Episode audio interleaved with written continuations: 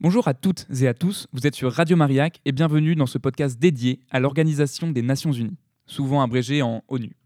Je suis Aurel et aujourd'hui Charlotte et moi, nous allons explorer en profondeur cette organisation internationale majeure. On ne naît pas femme, on le devient.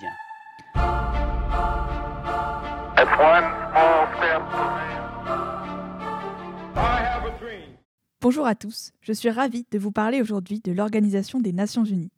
Vous avez sans doute entendu parler des terribles événements qui ont lieu en ce moment à Gaza, et vous avez peut-être entendu des critiques faites à l'ONU pour son rôle dans ce contexte complexe. Certains estiment que l'organisation ne réagit pas assez face à ce conflit, d'autres pensent qu'elle en fait trop, et au sein même de l'ONU, les pays n'arrivent pas à se mettre d'accord. Bref, la situation n'est pas simple, mais pour mieux la comprendre, regardons de plus près cette institution.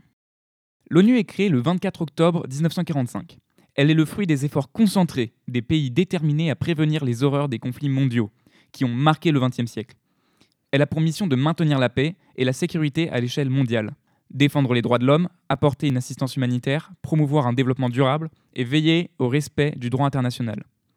La coopération entre les principaux organes de l'ONU et de nombreux fonds et institutions spécialisées est donc essentielle pour atteindre les objectifs de l'organisation énoncés dans la Charte des Nations Unies.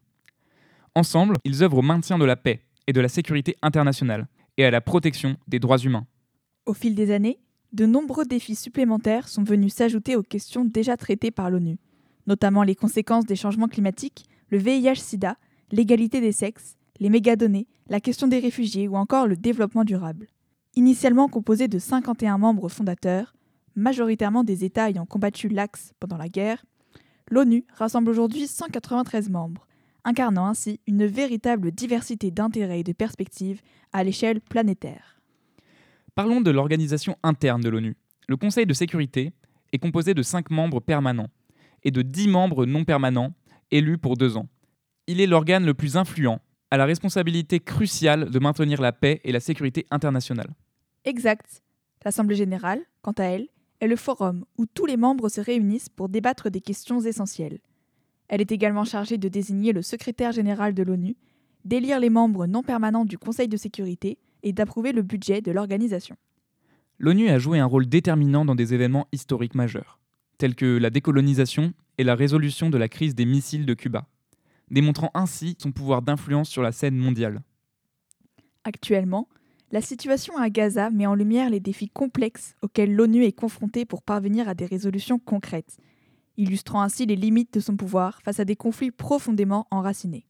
En dépit de ses succès et de ses limites, l'ONU reste une pièce maîtresse dans les relations internationales, un pilier essentiel pour la stabilité et la coopération entre les nations.